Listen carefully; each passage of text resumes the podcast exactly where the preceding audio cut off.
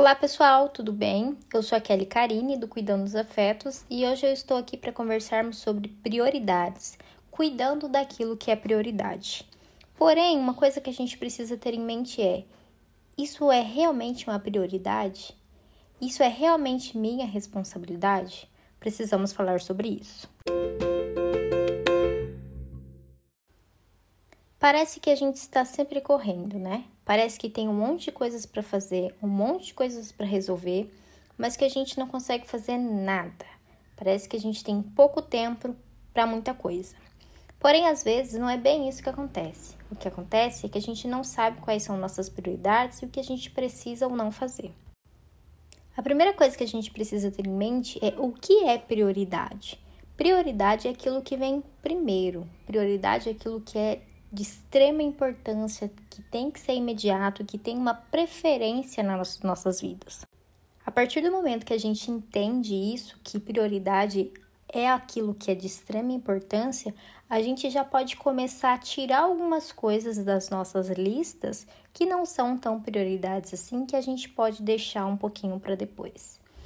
É, e é, nisso essa questão dessa lista vai ficando menor. E é importante, porque eu falei lista, mas em nenhum momento eu havia falado sobre fazer uma lista. E fazer uma lista é algo que pode nos ajudar muito quando a gente fala sobre identificar e definir nossas prioridades. Então você pode fazer esse exercício.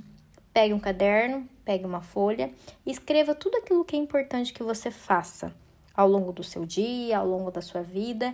E é importante que você tenha em mente: é algo que você precisa fazer no dia, é algo que você precisa fazer no mês, é algo que você quer a longo prazo. Tudo isso precisa ser bem claro quando a gente está falando sobre prioridades. Vamos começar então falando sobre uma prioridade do dia.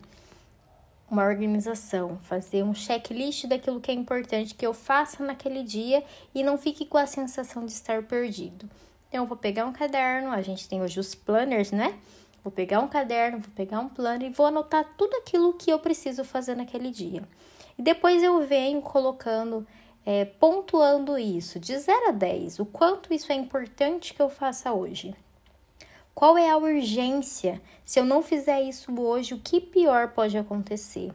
Assim a gente vai conseguindo entender qual é o grau de prioridade, qual é o grau de urgência que aquilo que eu coloquei na minha lista tem. Isso eu estou colocando em algo para o dia. Mas a gente pode aplicar esse mesmo conceito para coisas que vão ser feitas a longo prazo. Essa questão da lista pode ser aplicado sim, então, em coisas a longo prazo também eu listar né, aquilo que é importante e dar uma nota de 0 a 10, o quanto isso é importante, o quanto isso é urgente. Assim eu consigo ter uma visão mais ampla da coisa. Eu sempre falo, quando a gente tira aquilo da cabeça e a gente coloca no papel, fica muito mais fácil de você olhar e lidar com aquilo de uma forma mais acessível. Parece que tudo se torna bem mais organizado quando a gente faz isso, mesmo que você não tenha o costume. Quando você começa a colocar isso é, dessa forma, você vai percebendo que vai ficando mais fácil e pode até se tornar um hábito, né?